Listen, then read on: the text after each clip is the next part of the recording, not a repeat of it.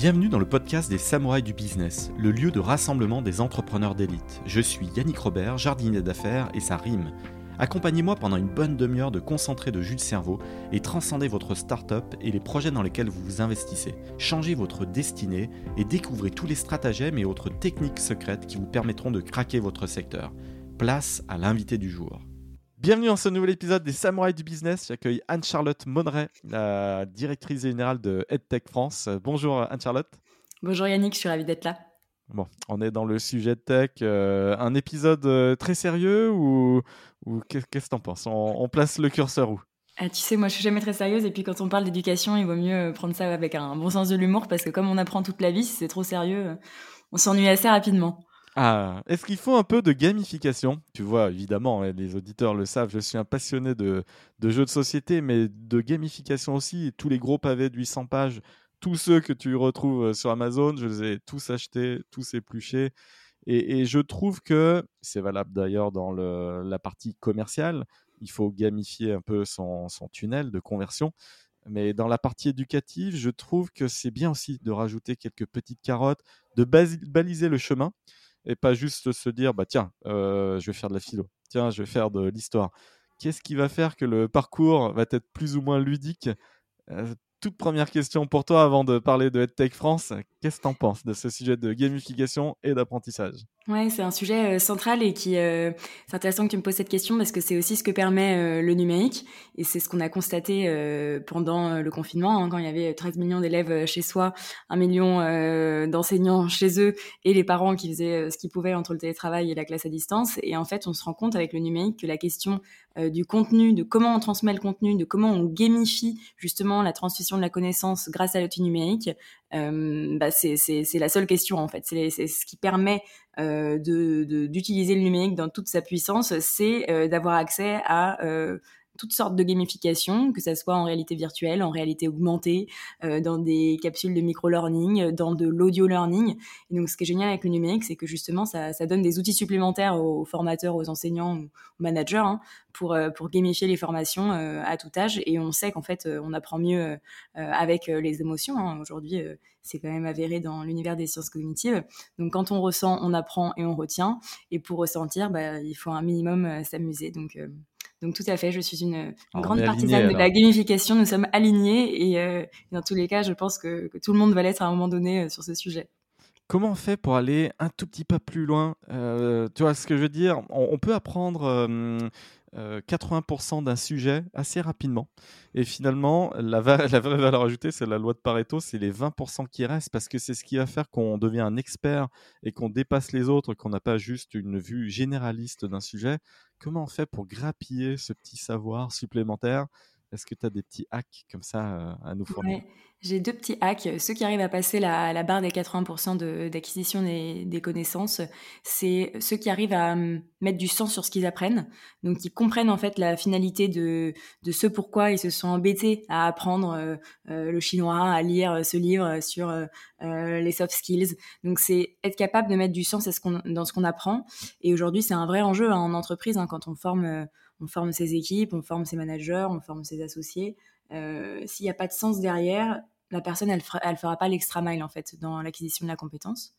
Et deuxième euh, pilier, c'est euh, la mise en pratique. Si vous apprenez quelque chose et que ça reste théorique et que vous vous dites je vais tout apprendre pour ensuite mettre en pratique, ce qui est un, esprit, très franco-français. Hein. D'abord on apprend, on maîtrise la théorie et ensuite on valide euh, par l'action. moi je pense qu'il faut vraiment essayer de, faire des alternances de apprentissage action apprentissage action, ce qui, ce qui, vous permet de, de, de un d'ancrer les choses dans votre mémoire et de deux bah, de dépasser la personne qui a juste fait les 80% d'études théoriques. Donc sens et action.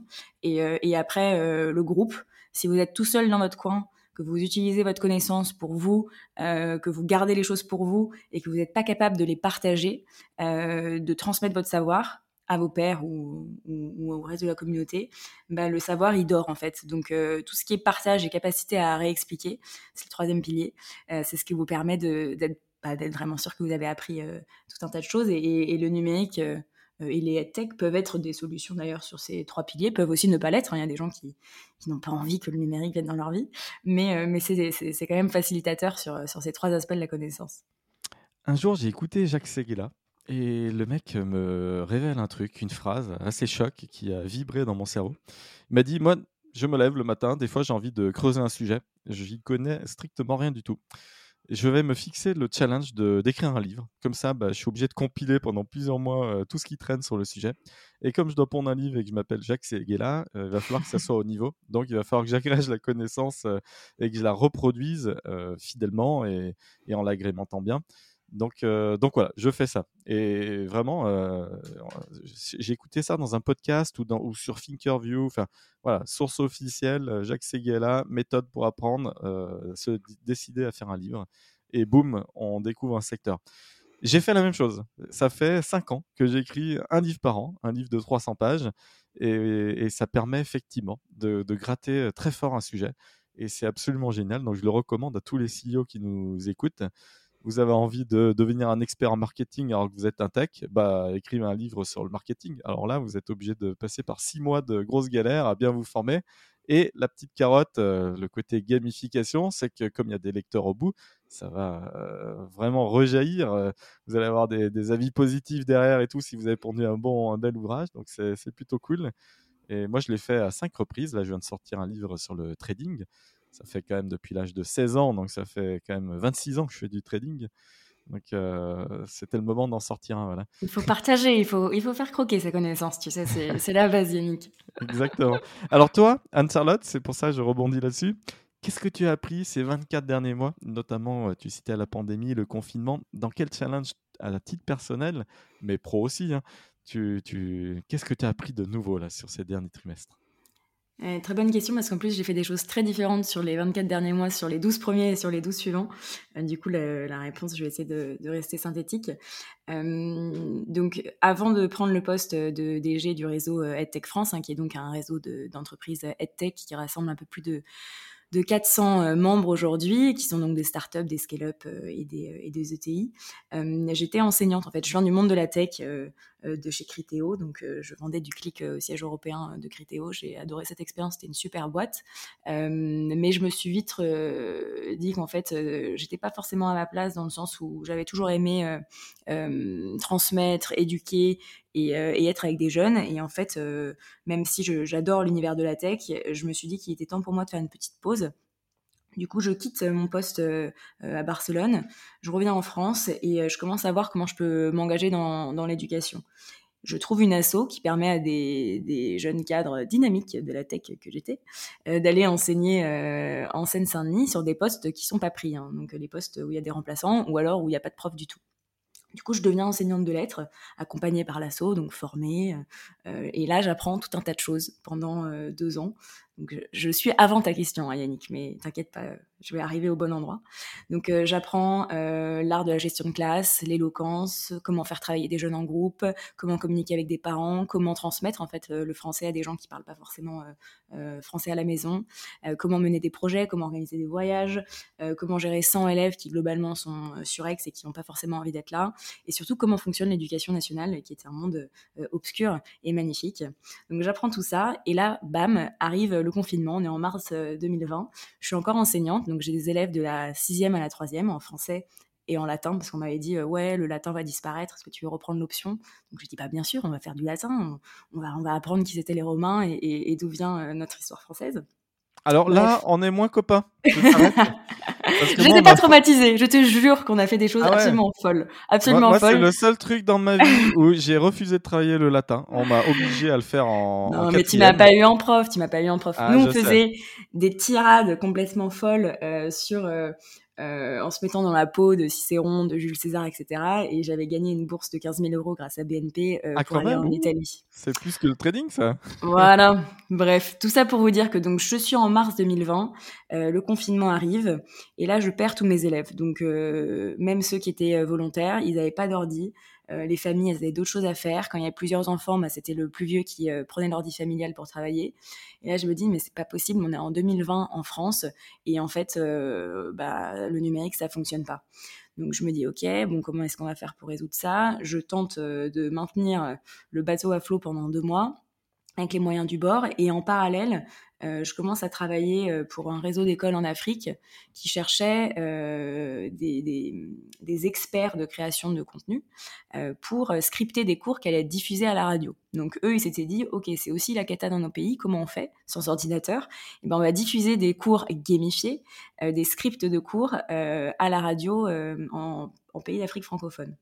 Donc je me retrouve à faire deux choses à la fois gamifier et scripter du contenu pour qu'il soit diffusé via la radio, qui est pas un outil numérique, mais qui quand même est un média qui permet euh, la transmission de savoir, et constater euh, l'échec de la politique numérique en France euh, au collège.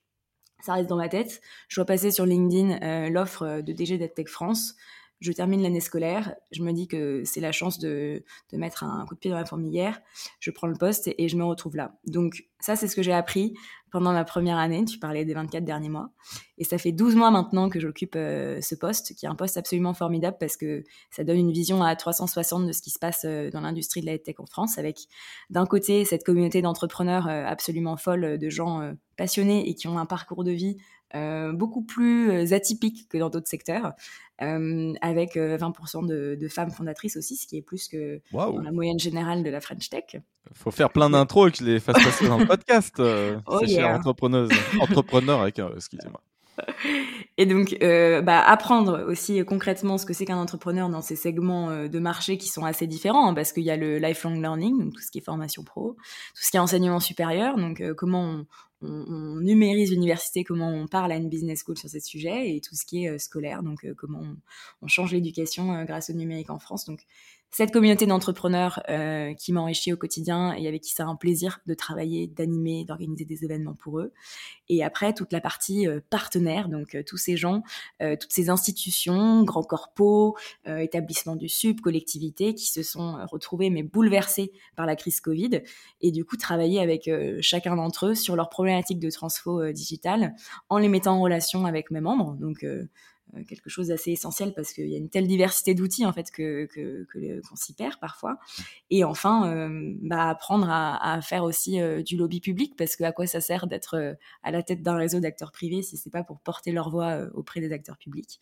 Du coup, ah. le chouette plan de relance. Ça c'est beau, ça du voilà, lobby. Voilà, et, et, plein de choses. Après, on se marre. Là, je, je vais à l'exposition universelle de de Dubaï dans deux semaines pour représenter la France avec une délégation de boîtes. Ça va chouette. J'ai vu des photos, ça, claque. Hein.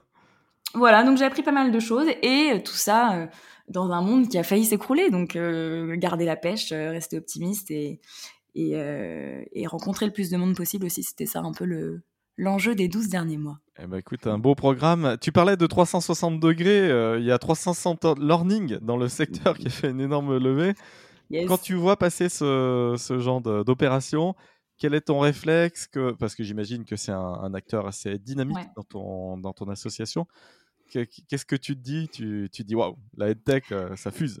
Bah, je me dis waouh et surtout je me dis euh, que ça aurait pas été le cas euh, il y a deux ans. Tu vois ce type de montant aussi sur des acteurs euh, comme ça. Il y avait eu Go Student aussi sur le soutien scolaire qui a fait une très grosse levée, mais bon, ils sont autrichiens, mais ils ont des, bureaux en France. Mais pour revenir sur 360 Learning, évidemment que je me dis waouh et surtout je me dis que c'est la compréhension que aujourd'hui la transmission de la compétence au sein de l'entreprise c'est clé, que on comprend qu'on va devoir former les gens massivement, euh, non pas juste quand ils rentrent dans l'entreprise, mais tout au long de leur vie de salarié, euh, parce que euh, les métiers changent, on va tous faire 12, 14 métiers, 30 métiers, je me rappelle plus. Mais, euh, si tu veux, ça, montre quand même une compréhension euh, sociale de ce qui est en train de se passer dans le monde de, l'entreprise et ça montre aussi que, les VC euh, sont capables d'aller mettre des gros tickets dans des boîtes comme ça parce que souvent la tech ça a quand même été considéré comme le parent pauvre du VC où on avait des plus petits tickets en France qu'ailleurs. Alors, à la décharge des, des VC, c'est quand même un secteur qui reste B2C et Bien sûr. pas euh, B2B. C'est vrai que tu peux peut-être scaler quelques activités et aller voir des organismes de formation. Dans ces cas-là, ça serait un petit peu du B2B2C. Ouais. Mais glo globalement, il faut aller faire ton acquisition en direct avec euh, bah, du grand public. C'est un peu ça ouais. le, le, but. De, de mais tu sais que. Euh, et c'est là où il y a des écueils quand même. Ouais, mais c'est en fait c'est une perception parce qu'elles sont en majorité. Tu vois, on a fait une étude avec EY Parthénon là. Euh, on avait fait une étude fin mi-2020 et là on a actualisé les chiffres donc elle va sortir d'ici euh, décembre pour avoir les chiffres de 2020 Génial, et 2021 ouais. Et en fait, elles sont à 65% sur des modèles d'affaires B2B. Donc en fait, elles ah. vendent aux établissements du sup, elles vendent à des OF, elles vendent à des corpos. Euh, Une belle évolution. Alors c'était peut-être pas forcément le cas il y a quelques années, d'où euh, les VC qui débarquent un peu plus alors. Exactement. Et, euh, et, si tu veux, le, le B2B euh, s'accentue et, et c'est beaucoup maintenant en plus de solutions qui sont disponibles sur mobile. Hein, les technos se sont, se sont adaptés avec des modèles d'affaires qui sont soit de la presta, soit de l'abonnement. L'abonnement quand même à 65%.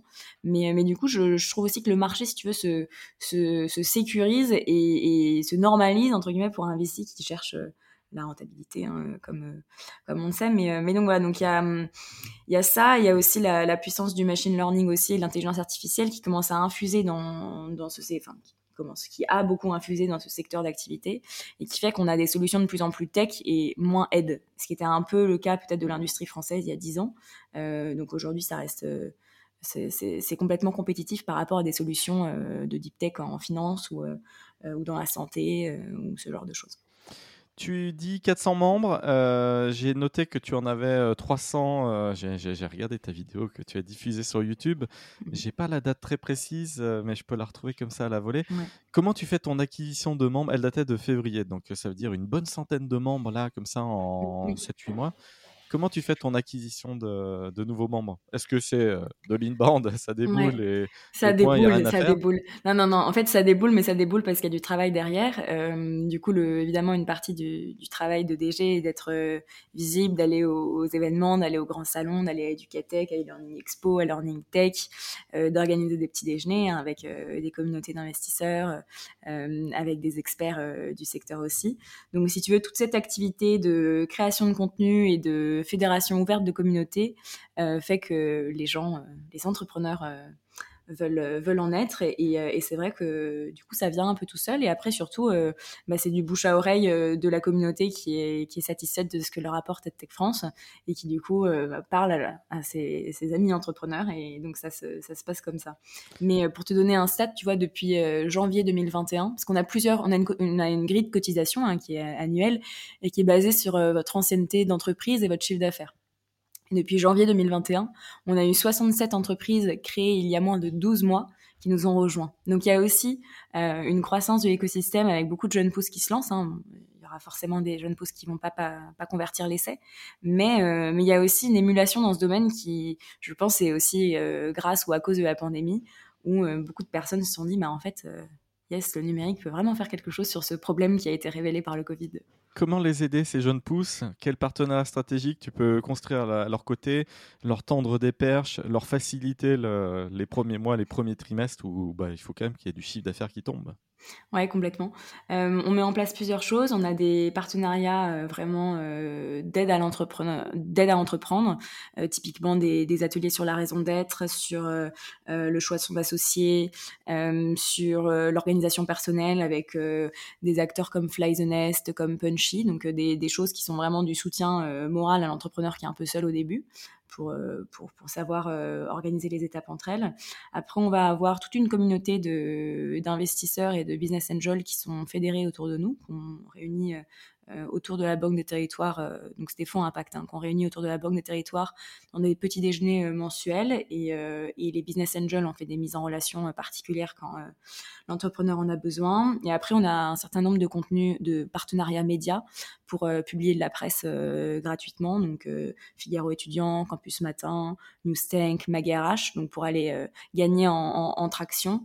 Et après, on a des groupes de travail intra-entrepreneurs pour éviter de faire les mêmes erreurs que, les autres et si potentiellement il y a des synergies business possibles, bah, utiliser l'attraction d'autres acteurs pour, euh, pour se lancer. Donc il y a ce genre de choses et après on a euh, tout un tas de, de, tarifs réduits sur les grands événements euh, tech et, et, salons qui peuvent permettre d'avoir de la clientèle, donc qui sont pas accessibles hein, quand vous n'avez pas de CA au début. donc ça on essaye de, les propulser le plus possible dans ce genre d'événements. Et, et, après c'est de la veille, c'est de la mise en relation, c'est écouter, il y a tel besoin, bah tiens je te mets en relation, etc. Donc euh, c'est ce genre de travail. Mais il y a des choses très concrètes quand même pour vous aider à convertir sur les, six premiers mois.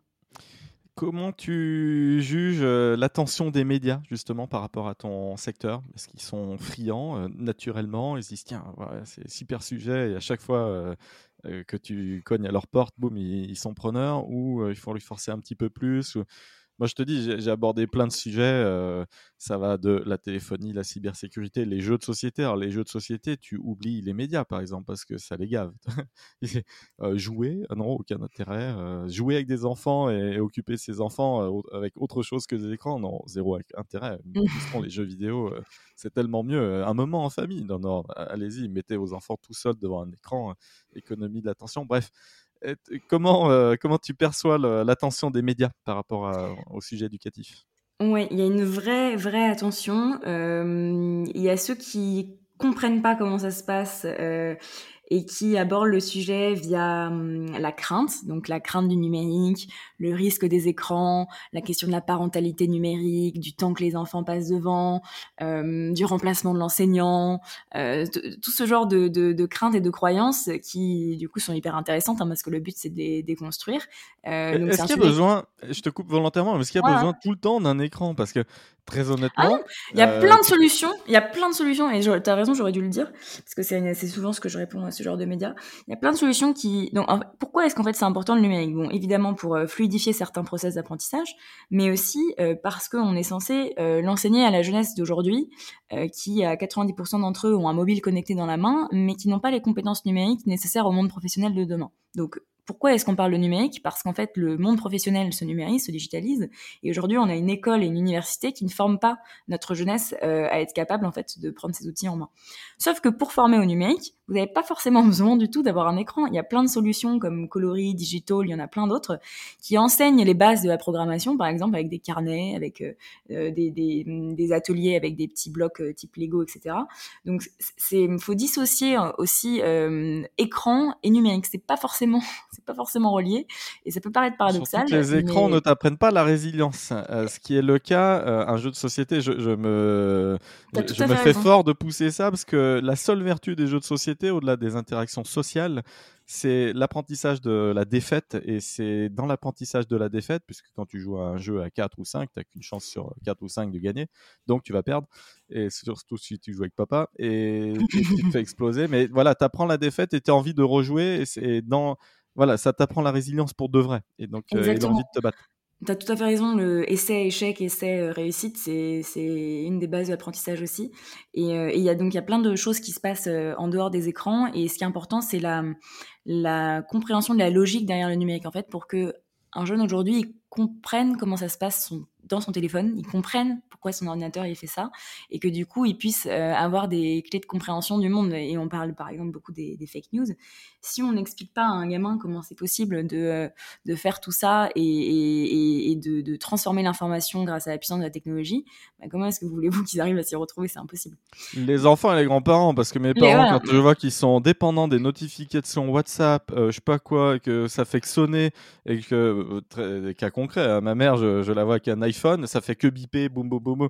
Et elle me dit, ah, j'en ai marre et tout. Ça... Bah, t'as qu'à enlever les notifications. Ah, mais comment on fait? Et après, je saurais plus. Bah, si, en fait, tu vas, quand tu as le temps, tu cliqueras sur le bouton adéquat et tu verras s'il y a des messages ou pas quand tu l'auras décidé toi, au lieu de devenir. Euh, euh, un petit peu dépendant. Et mmh. je, je, suis toujours halluciné de cette dépendance, mais c'est valable avec tous les gens que je côtoie. Ouais, bien sûr.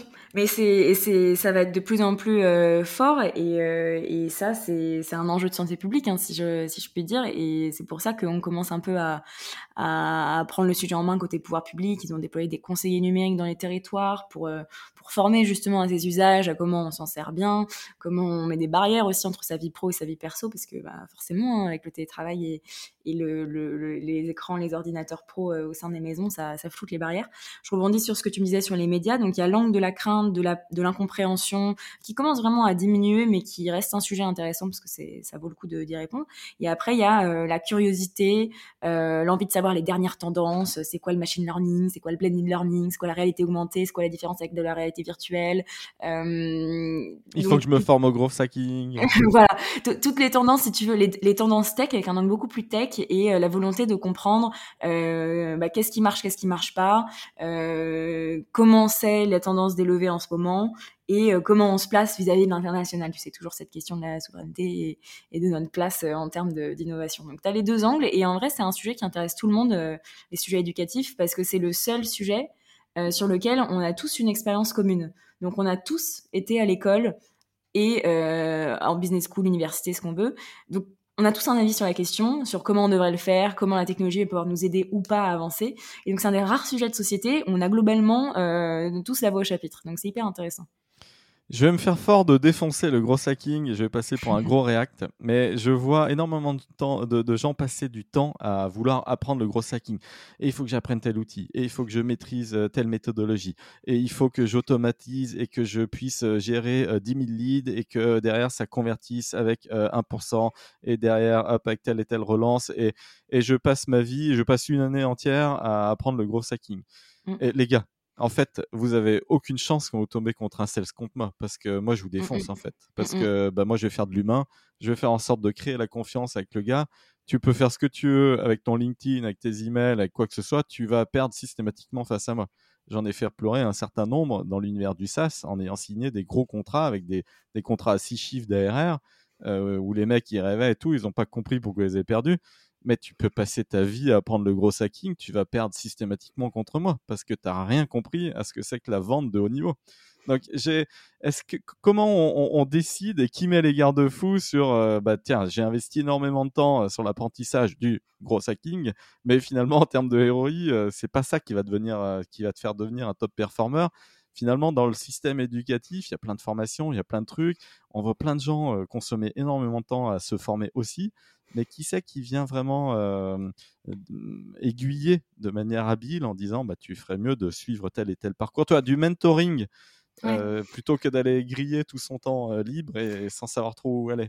La question est un peu Non, non, c'est une super bonne. Non, t'inquiète pas, c'est une super bonne question. En plus, au tout début du poste de DG, je faisais une formation très courte avec The Family en gros hacking justement, avec 10 modules pour découvrir 10 outils, euh, même avec des formations de, de deux heures. Donc, euh, si tu veux, j'ai vu aussi euh, les questions des gens, comment est-ce qu'on te transmet ce genre de contenu, et c'est des choses qui m'intéressent. Hein, donc, euh, j'ai pas choisi ce cours pour rien. Donc, je suis complètement d'accord avec toi, notamment dans le secteur de la tech.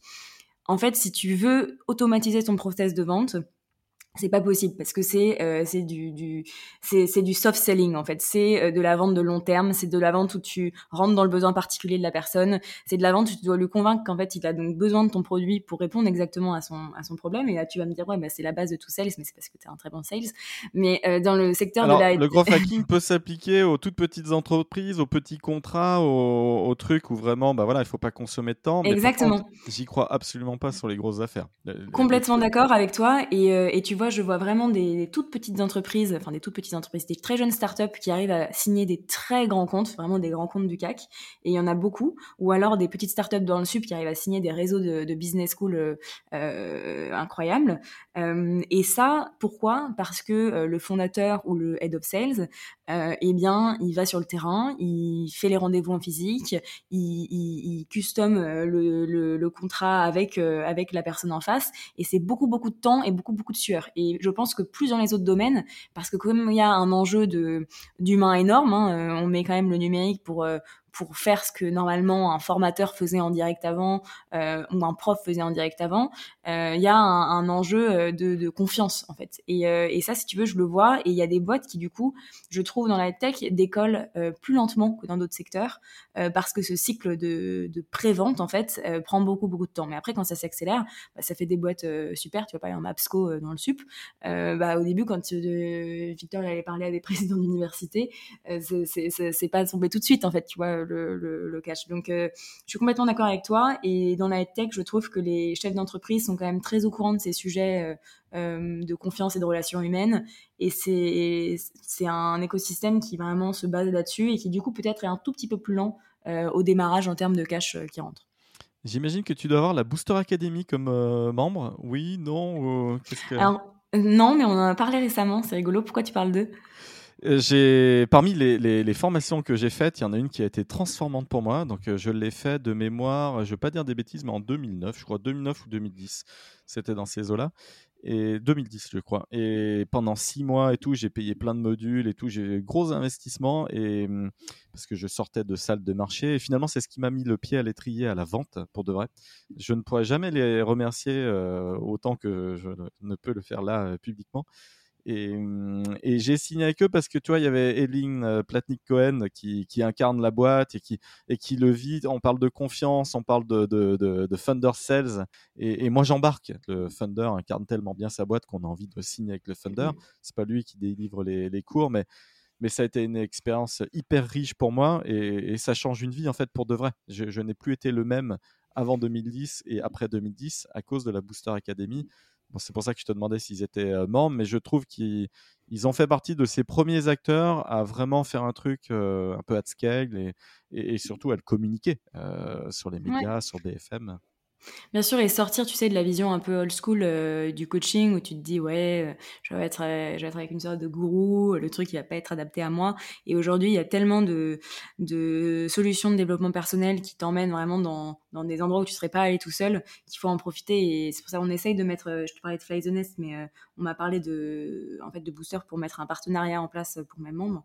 Parce qu'en fait, il y a de telles vertus à se faire accompagner que, tu vois, toi, tu dis que tu n'as plus jamais été le même. Bah, je suis sûre que c'est tous, les, tous leurs clients euh, euh, disent la même chose. Donc, euh, non, non, ouais, et puis ils te poussent dans, leur, dans les derniers retranchements parce qu'effectivement, le cours est adapté à toi, à ton business. Moi, je l'ai fait à un moment donné où je montais un, un, projet. Donc, tout est personnalisé à ton projet et tu dois te lever et défendre ton projet qui n'a pas encore émergé. Tu dois vraiment l'incarner et tout.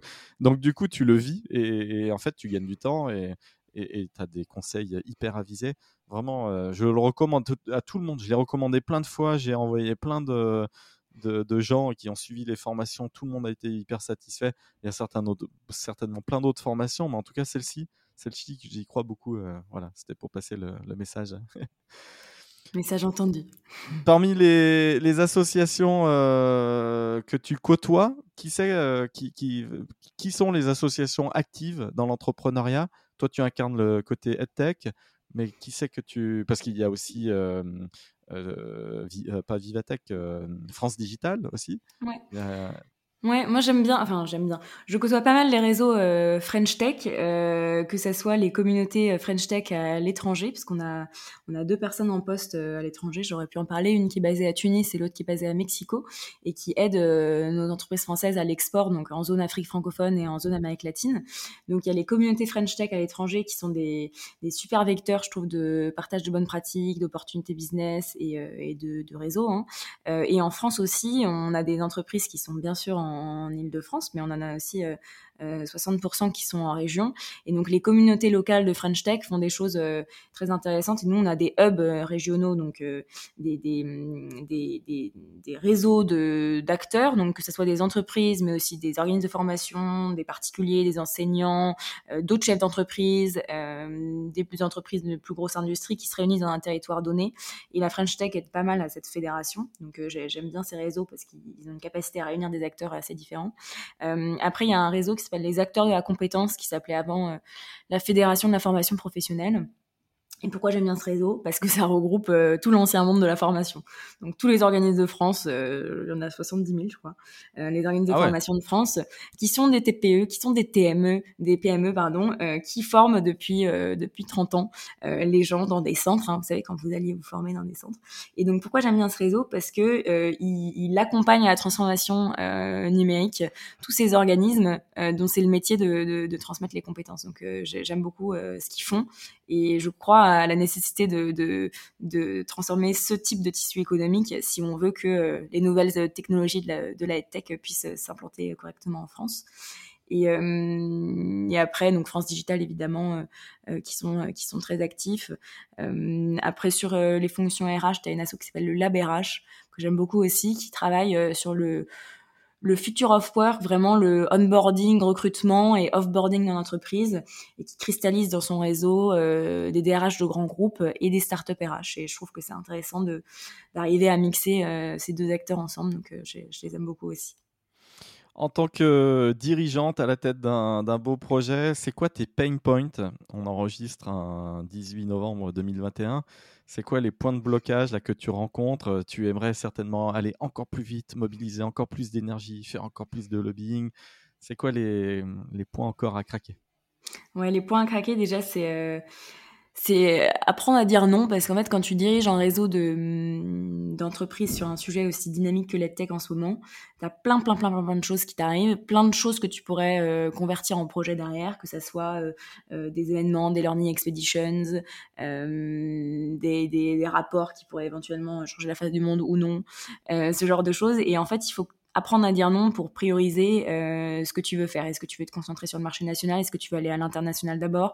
Est-ce que tu veux te concentrer sur le supérieur, sur la formation pro, sur le SCO? Est-ce que tu te concentres sur le plan de relance avant les élections? Est-ce que tu fais des projets de plus long terme? Donc arriver à dire non euh, au flot d'opportunités qui, euh, qui, qui, qui arrivent euh, justement pour le bien du réseau parce que tu es censé euh, savoir prioriser. Et, euh, et après, moi, ce que j'aimerais, enfin, le, le, sujet là que j'aimerais bien euh, euh accentuer, c'est euh, c'est l'accès aux, aux, investissements, parce que donc je te disais que euh, que le secteur devenait plus dynamique, plus lisible pour pour les VC, mais je pense qu'on manque un petit peu encore de, tu vois, d'événements pour les investisseurs avec des des des tech qui viennent, avec un peu de contenu, avec du pitch, avec des rendez-vous B2B. Donc j'aimerais essayer de d'utiliser le réseau EdTech pour pour créer des, des, des, événements à destination des investisseurs et pour faciliter un petit peu le rapport de compréhension euh, euh sur le marché. Ça, c'est quelque chose qu'on n'a pas adressé et qui, je pense, est, euh, est important. Et après, euh, euh, sortir un peu de, de, du parisianisme. On fait beaucoup, beaucoup, beaucoup de choses à Paris euh, parce que je suis à Paris et, euh, et arriver, parce qu'on a des gens en région, arriver à, à, à staffer en région et à se faire sortir en fait de, la bulle de Paris, tout un tas de choses. Euh, et après, le, rayonnement international, on a donc embauché deux personnes en septembre donc sur ces deux zones. Donc réussir à mapper concrètement les opportunités en fait qui existent pour mes membres dans ces deux zones et ensuite voir comment les activer parce que là on est dans la phase 1 de on comprend le marché, on comprend les forces en présence, phase 2 euh, bah, notamment sur l'Afrique francophone, comment est-ce que concrètement les solutions françaises euh, ont une valeur ajoutée dans cette zone et comment on peut euh, y aller et créer des partenariats. Donc ça, ça va être un gros enjeu aussi, convertir l'utilité d'avoir de nouveaux postes pour des choses concrètes pour les entreprises. Tu parlais des élections. Pourquoi les élections devraient avoir un impact dans ton domaine? Question un peu bête, mais je me dis, euh, l'idée, ça serait quand même de pérenniser des choses sur 15, 20, 30 ans dans la formation. Que tu parles de, formation euh, sur une vie complète et, et, sur une carrière complète. Pourquoi une élection devrait avoir un impact et pourquoi certains programmes devraient être euh, arrêtés ou plus poussés par telle ou telle majorité? Ça, c'est un sujet qui me choque. Ouais, c'est la, la subtilité de ce de ce secteur. Et, euh, et c'est un gros pain point. D'ailleurs, tu parlais de ça. Je t'ai répondu euh, un peu à côté. Euh, ouais, en fait, ça a un impact parce que si tu veux, les pouvoirs publics dans ces trois domaines que sont la formation, l'enseignement supérieur et, le scolaire ont, ont des actions directes en fait sur ce qui se passe, notamment sur les budgets alloués au numérique. Tu vois, prenons la formation pro que tu connais sans doute mieux. Euh, en ce moment, tu as le plan de relance du Haut Commissariat aux compétences. Donc le Haut Commissariat aux compétences, il a mis 300 millions. Euh, 300 millions, 100 millions pour euh, hybrider la formation professionnelle, donc pour permettre à n'importe quel euh, grand groupe, entreprise, organisme de formation, établissement du SUP, d'aller monter un consortium avec des entreprises tech pour hybrider euh, son action au quotidien dans la transmission de, connaissances. Donc ça, c'est 100 millions, c'est une décision politique hein, de dire ça. Deuxième volet, euh, le CPF. Le CPF, c'est euh, de l'argent public pour se former euh, de manière individuelle, en B2C, euh, à n'importe quelle formation. Enseignement le DIF, hein, d'ailleurs, voilà, on change les acronymes, on change, les trucs. pourquoi? Euh, avec euh, maintenant ce qu'on appelle l'abondement, donc la fait euh, de pouvoir remettre au pot si vous voulez vous former au métier de demain, donc au métier du numérique. Ça, le CPF, c'est une décision politique. Hein, du jour au lendemain, si quelqu'un décide de l'arrêter, de le réduire, de le placer avec des conditions, etc. Il y a beaucoup d'entreprises qui sont basées sur ce modèle du CPF euh, au sein du réseau de Tech France.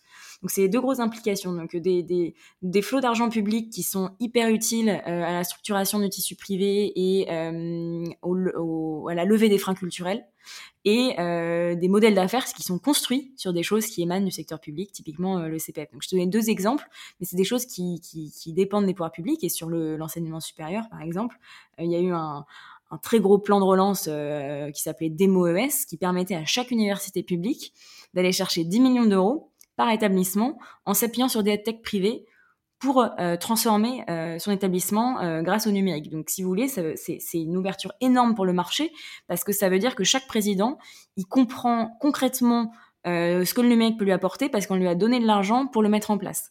Donc ça, c'est des accélérateurs de marché énormes euh, et euh, bah, ça dépend du public aussi. Et sur le SCO, n'en parlons pas parce que il y a donc un réseau d'éducation publique. Mais, mais donc, voilà, donc c'est quand même des secteurs où les élections ont des conséquences, même si techniquement non, mais on sait tous que ce sont des choses politiques et que les choses politiques sont des décisions d'humains. Et quand les humains changent, bah, la chose peut changer. bah écoute, on va essayer de, de, de, viser la pérennité, je ne sais pas. Euh, euh, moi qui suis abstentionniste pour le moment sur ces futures élections, euh, ce n'est pas bien. bon, quand on n'a pas de conviction, c'est comme ça. je, te, je, te, remercie Anne-Charlotte pour cet épisode, d'être venue porter la, la voix de, de l'éducatif, de ce secteur EdTech qui, qui vibre. Et j'espère qu'il y aura plein d'autres levées euh, comme 360 Learning. T'inquiète, ça arrive. projets voilà, qui, qui se lanceront. ah oui, ah, tu, tu es dans les petits papiers de certains gros deals. Vas-y, euh, tu, tu, veux nous révéler quelques, quelques Non, non, je ne révèle rien, mais l'année 2022 va être, va être intéressante. Chouette, chouette. Hâte de suivre. Eh ben, merci Anne-Charlotte. Euh, en call to action, peut-être inviter les entrepreneurs qui nous ont écoutés au prochain event. ça me semble plus adapté. C'est quand le prochain event que tu organises? Alors la semaine prochaine, il y a le salon Educatech, qui est le plus gros salon de l'année sur euh, l'éducation et la tech. On a un corner d'une quarantaine d'entreprises euh, sur le salon, donc c'est à Porte de Versailles, 24, 25, 26.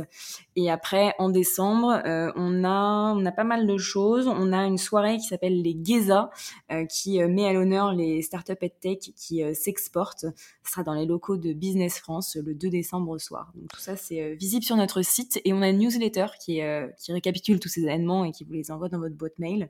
Donc je vous conseille de vous abonner sur notre site à cette newsletter. Alors je ferai en sorte de reprogrammer euh, la programmation qui était prévue puisque j'essaie de te diffuser pendant ce créneau du 24 au, 26 je pense le 25 au, matin de, ce que je vois dans l'agenda et de ce qui est possible. Donc, euh, pour, pour t'aider, Anne-Charlotte. Rendez-vous à, à, cet événement. Merci Anne-Charlotte, plein de bonnes ondes pour tes fêtes de fin d'année. Et puis, euh, bah, si vous avez écouté l'épisode et que vous avez envie de devenir membre de l'association, eh ben vous contactez Anne-Charlotte sur LinkedIn hein, et, ou directement sur le, le site de l'association EdTech France. À très bientôt Anne-Charlotte. Merci. Merci Yannick. Merci beaucoup.